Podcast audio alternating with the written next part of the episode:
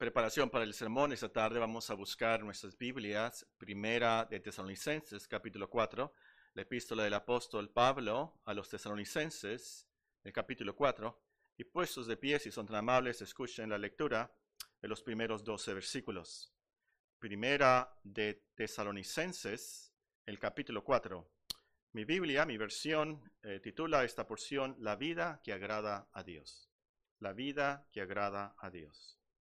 El apóstol Pablo nos escribe, Por lo demás, hermanos, os rogamos y exhortamos en el Señor Jesús, que de la manera que aprendisteis de nosotros, como os conviene conduciros y agradar a Dios, así abundáis, abundéis más y más. Porque ya sabéis qué instrucciones os dimos por el Señor Jesús.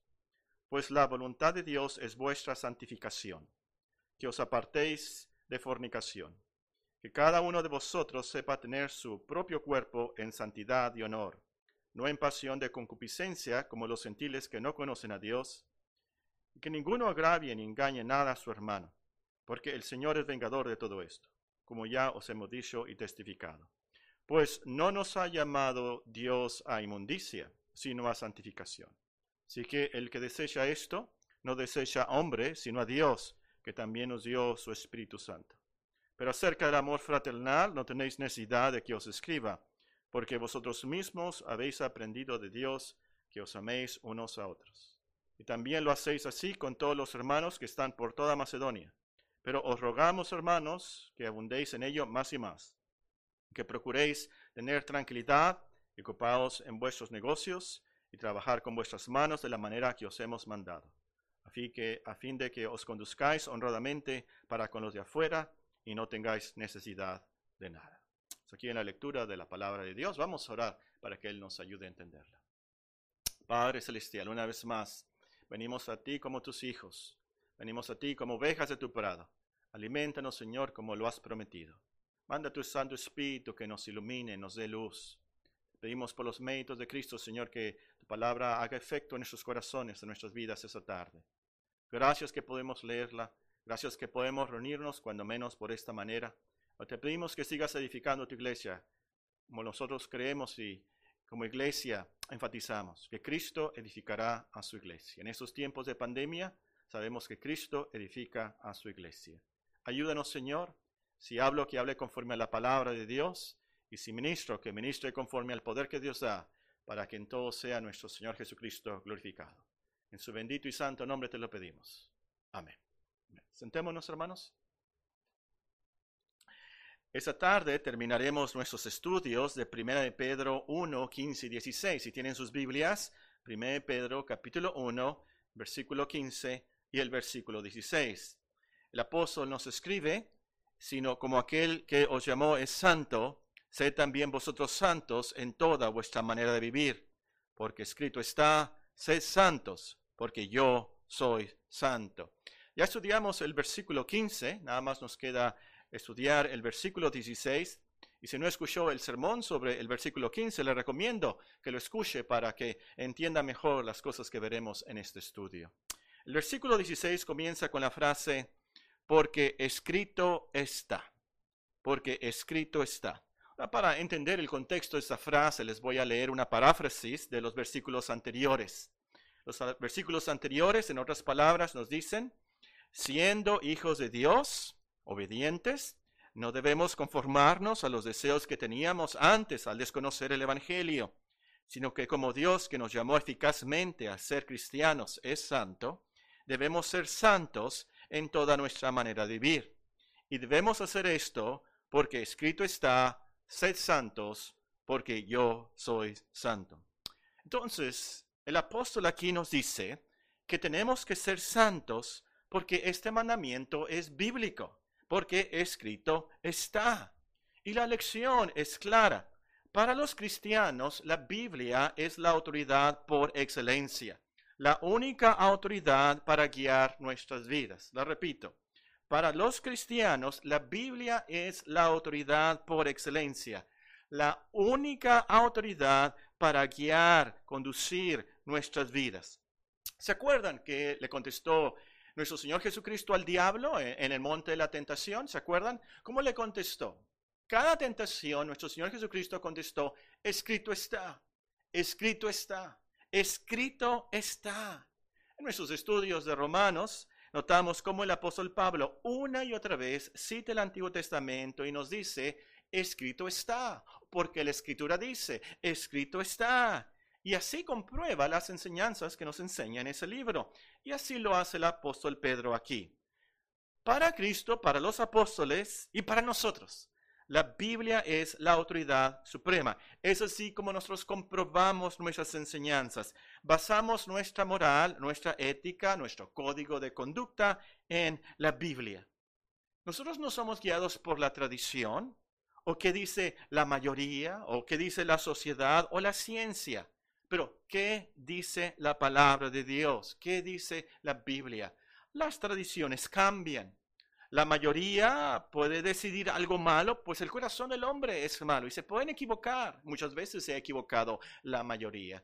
La sociedad cambia, la ciencia cambia. Y el punto es, los cristianos creemos en sola escritura y que la Biblia permanece para siempre. La Biblia no cambia.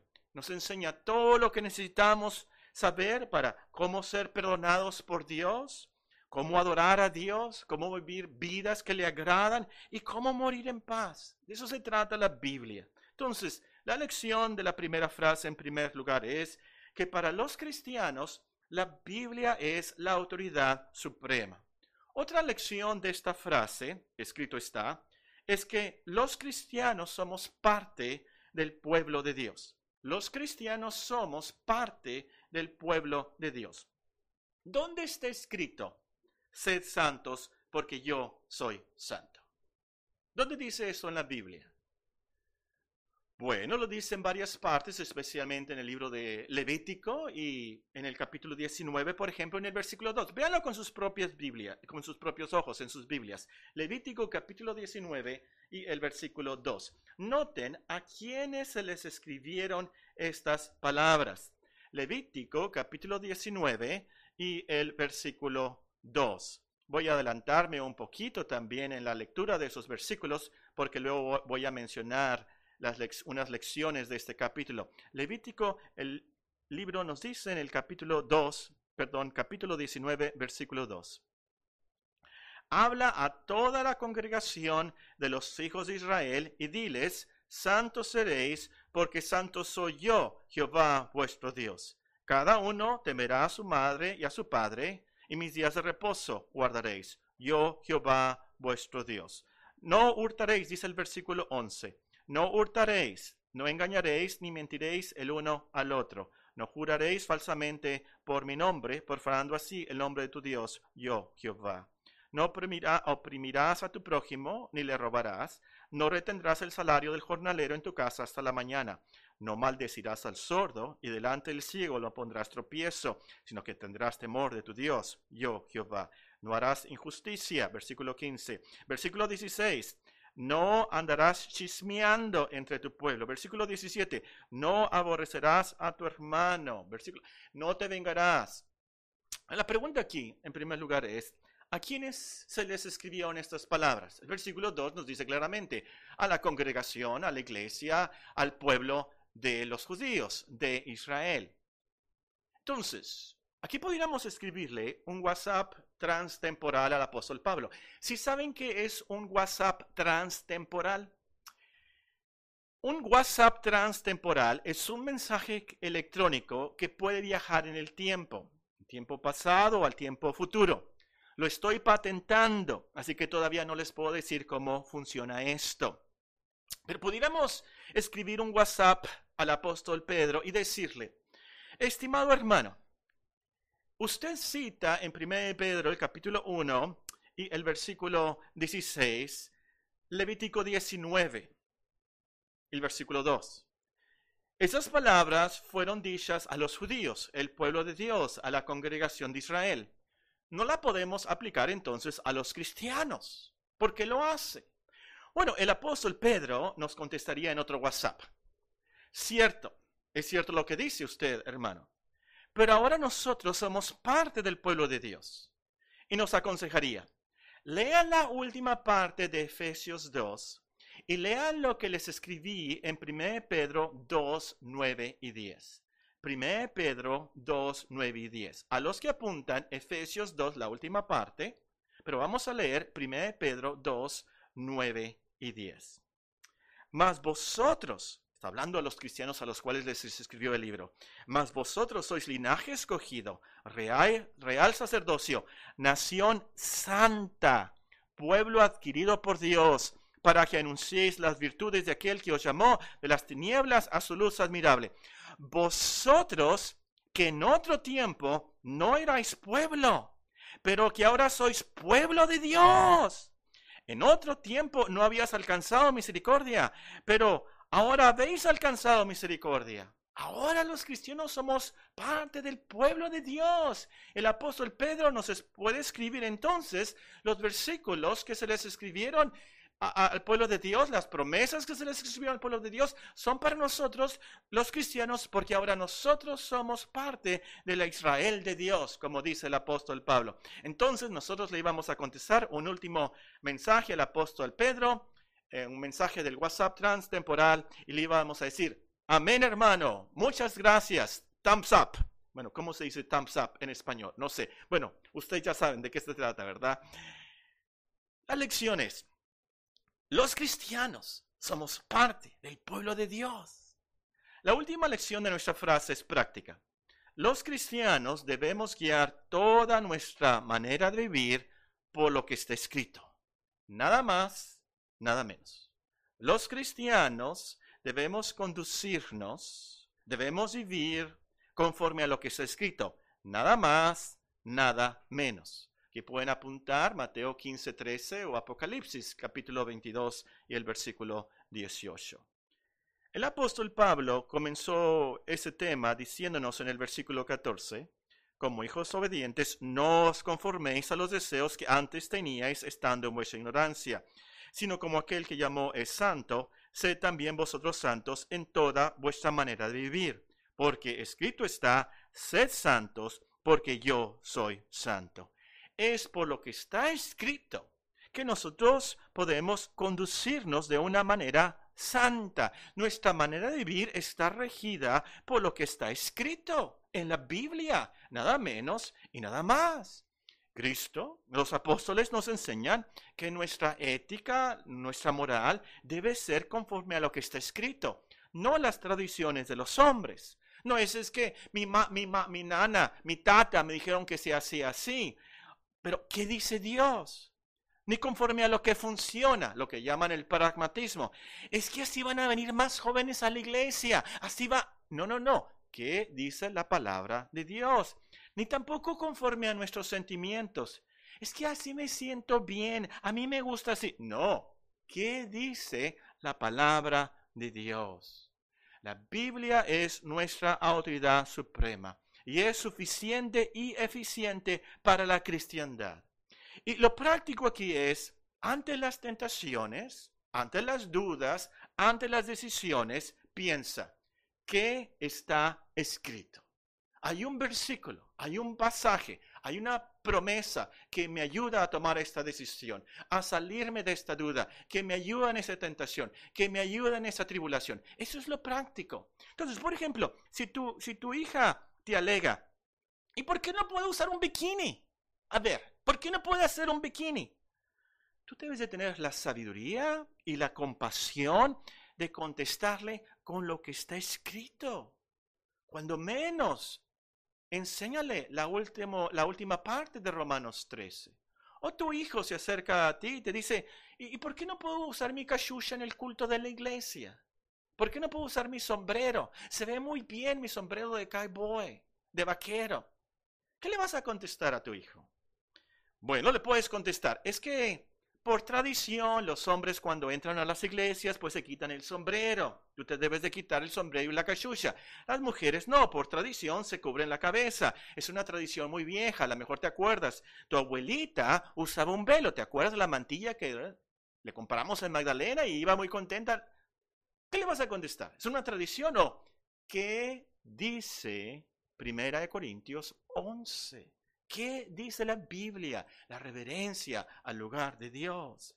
Especialmente en nuestros días, hermanos, especialmente en nuestros días, debemos recordar que debemos de guiar toda nuestra manera de vivir por lo que está escrito en la Biblia. Nada más, nada menos, solo lo que la Biblia nos dice.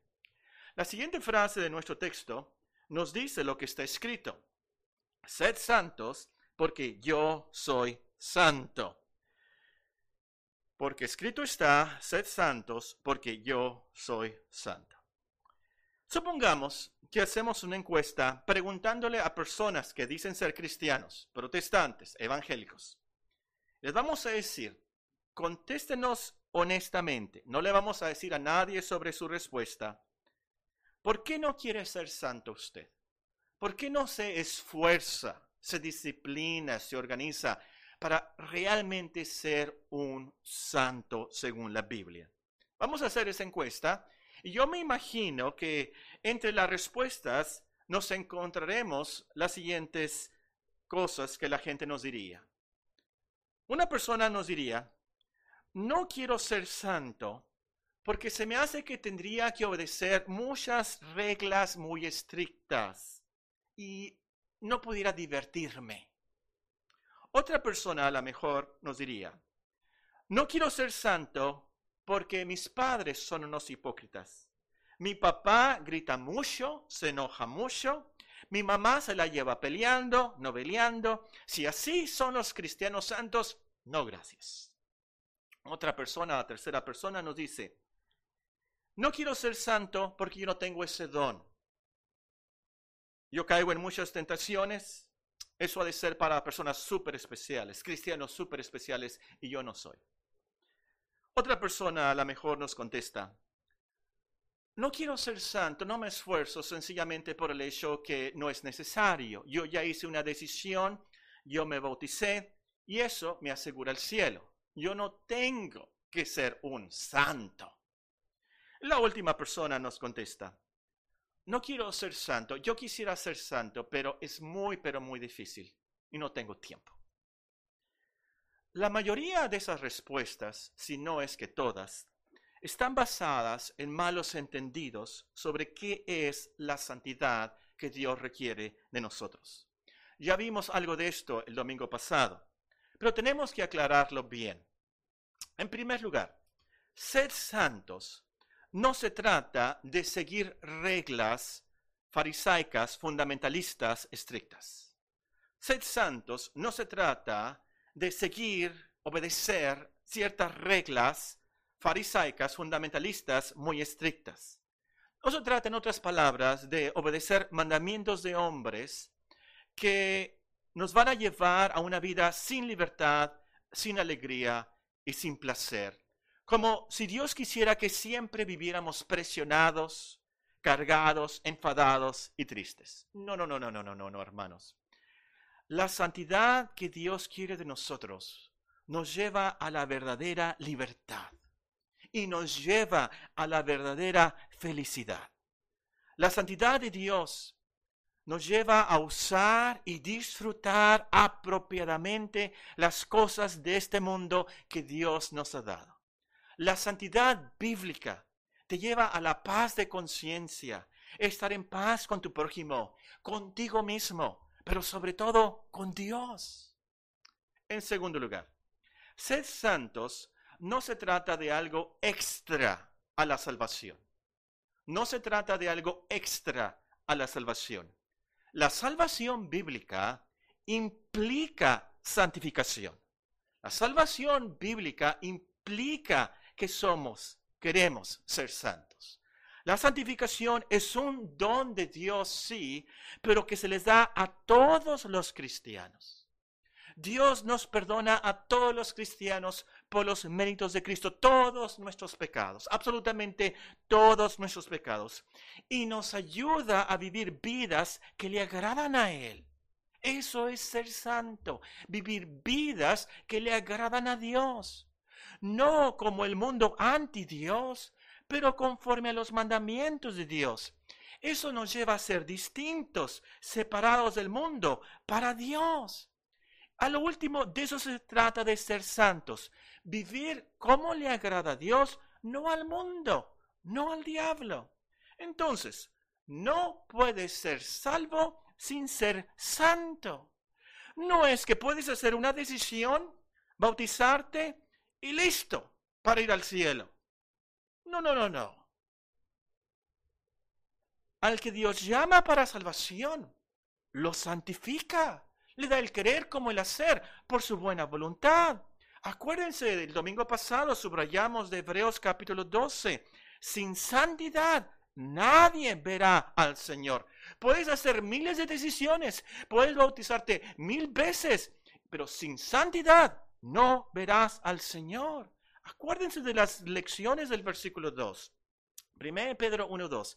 Elegidos según la presciencia de Dios Padre en santificación del Espíritu para obedecer y ser rociados con la sangre de Jesucristo. Gracia y paz os sean multiplicadas. Es lo mismo que nos dice el apóstol en Efesios el capítulo 1 y casi con las mismas palabras. Bendito sea el Dios y Padre de nuestro Señor Jesucristo, que nos bendijo con toda bendición espiritual en lugares celestiales en Cristo, según nos escogió en Él antes de la fundación del mundo, para que fuésemos santos.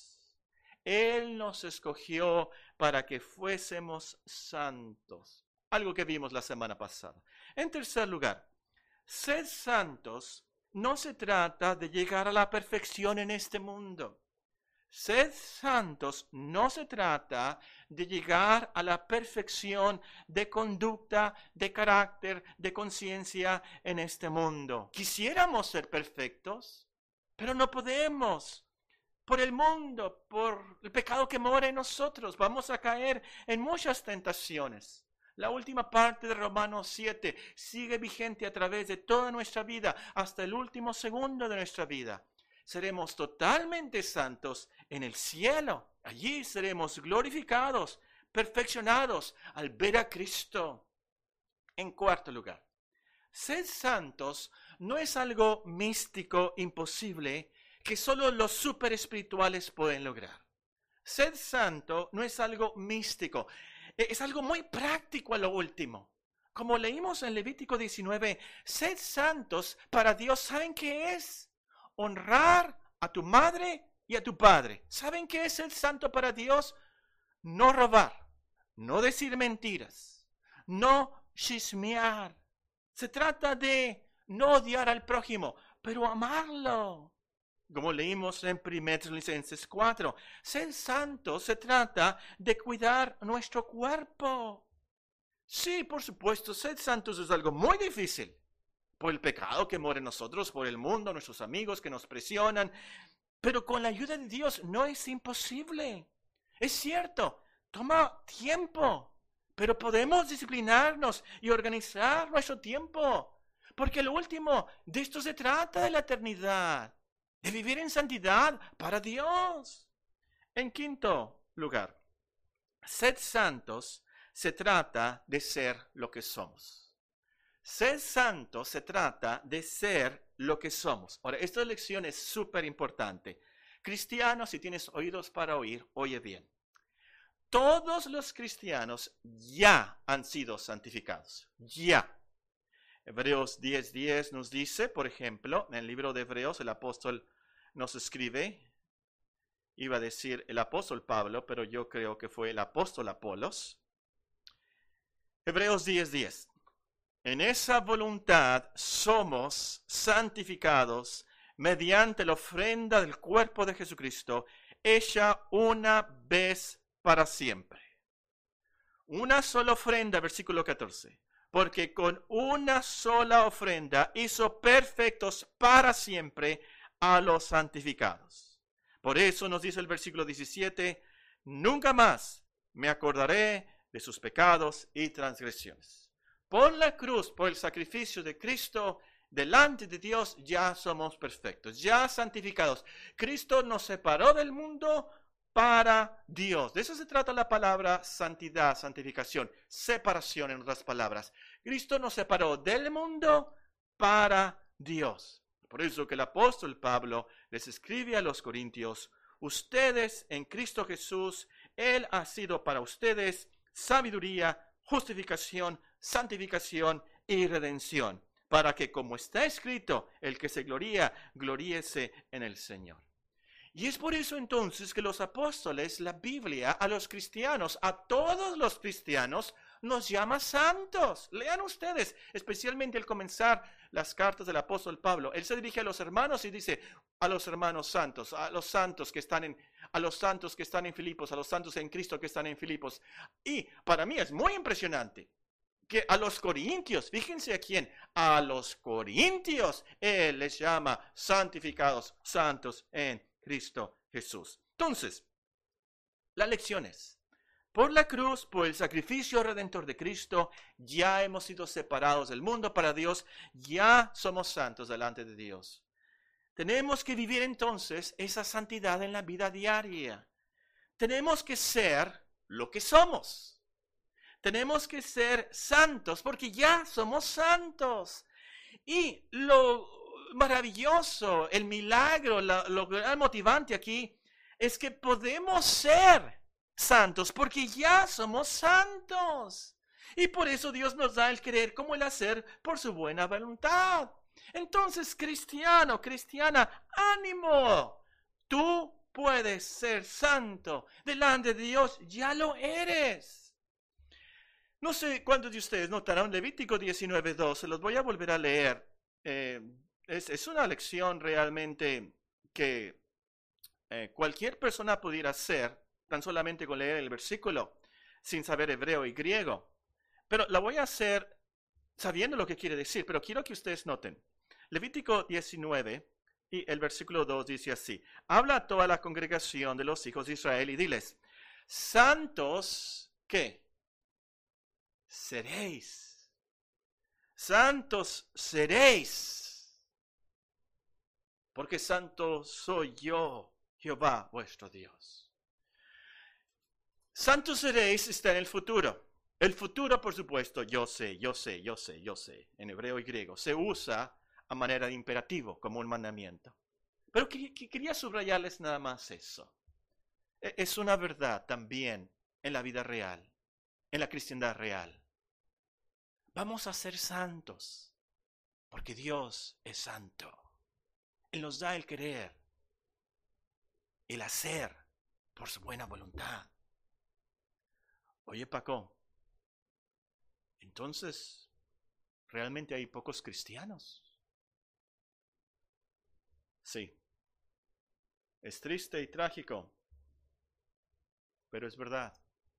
Hay muchos cristianos que no son cristianos. Hay muchos cristianos hipócritas que no son cristianos. Alguien contestó en la encuesta, no quiero ser santo porque mis padres son unos hipócritas. Mi papá grita mucho, se enoja mucho, mi mamá se la lleva peleando, noveleando, si así son los cristianos santos, no gracias. La última frase del versículo nos va a ayudar a contestar esta pregunta. La última frase del versículo dice, porque yo soy santo. Porque escrito está, sed santos porque yo soy santo. En primer lugar, noten que el mandamiento de Dios se refiere a sí mismo. Se refiere a Él sed santos, porque yo soy santo. Es cierto, tal vez tus padres sean unos hipócritas de primera. Tal vez.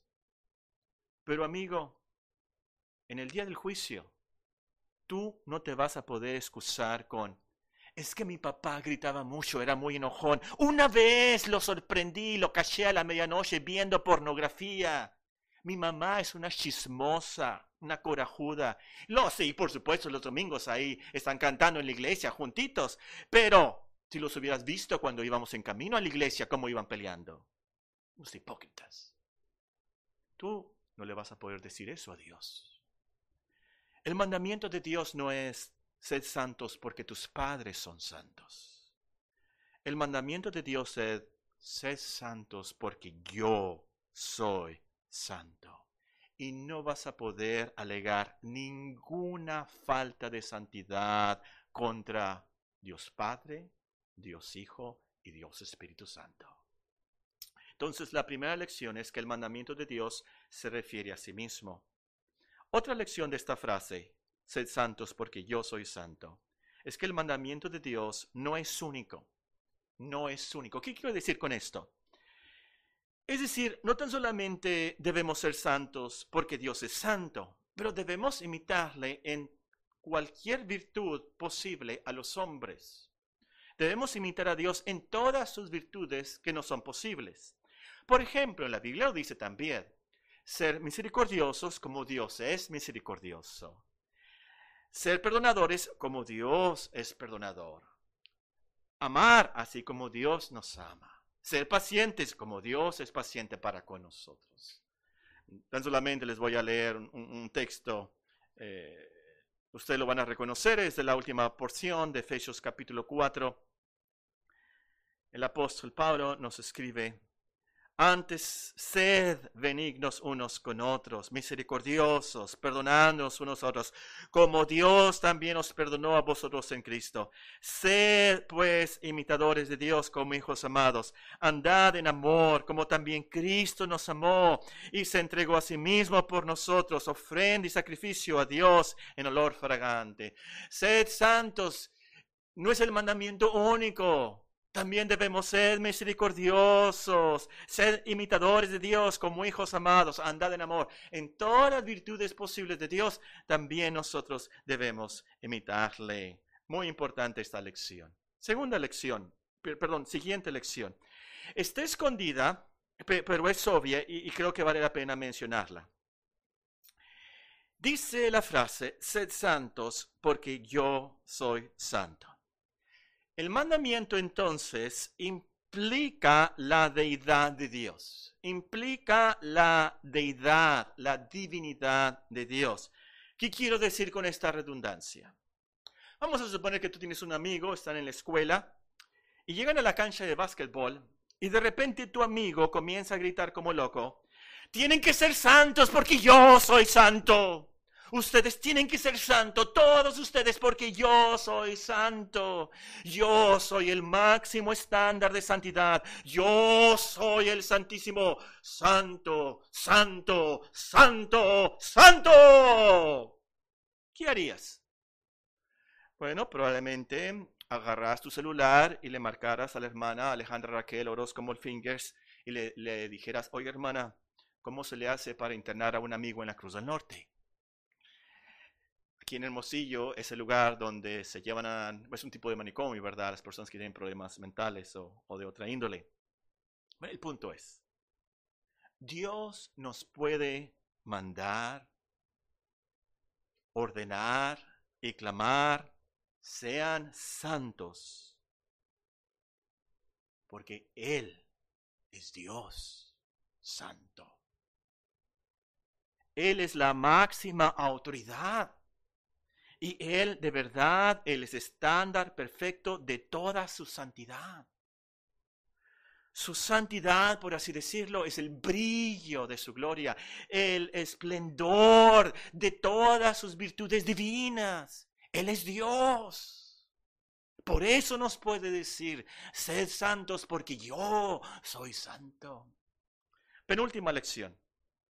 El mandamiento realmente es un mensaje del amor de Dios.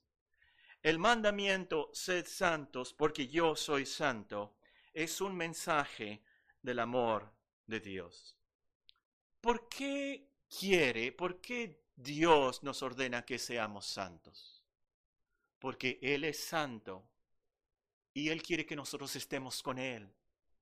Y no hay otra manera de que nosotros como sus hijos estemos con Él, a menos de que seamos santos por eso que se nos dice, sin santidad nadie verá al Señor. Hebreos 12, perseguid la santidad, sin la cual nadie verá al Señor. En otras palabras, se nos da este mandamiento porque Dios quiere que estemos con Él por toda la eternidad. Y para estar con Él por toda la eternidad, debemos de tener de esa santidad. Somos sus hijos. Él quiere que estemos con Él. Este mandamiento es un mensaje, una invitación del amor de Dios. La última lección es la más importante del sermón. El mandamiento nos lleva a confiar en Cristo. Iba a decir, el mandamiento nos lleva a correr a Cristo. Pueden escribirlo así.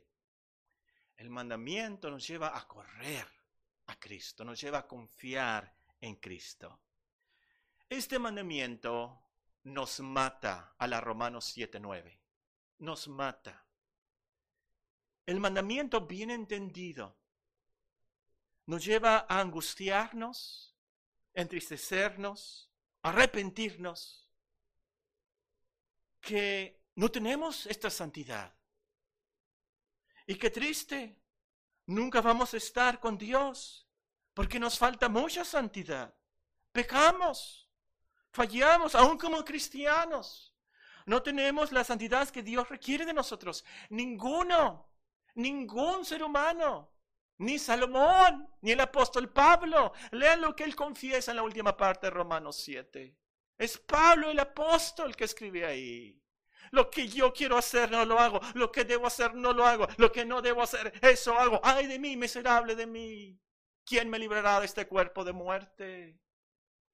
Y toda persona que lee la Biblia y que tiene el entendimiento del Evangelio y se da cuenta que Dios dice desde el principio al final, sed santos porque yo soy santo, se va a angustiar tanto. Pero entonces el Evangelio llega a ser tan buenas noticias. Porque el Evangelio son las noticias. Nosotros no somos salvos por nuestra santidad. Nosotros somos salvos por la santidad de Cristo. Nosotros somos salvos por la perfección de Cristo. Él es nuestro representante, Él es nuestro abogado, Él es nuestro mediador, porque Él es santo, entonces delante de Dios nosotros somos santos. Y por gratitud, por agradecimiento, entonces vivimos para la gloria de Dios. De eso se trata este versículo.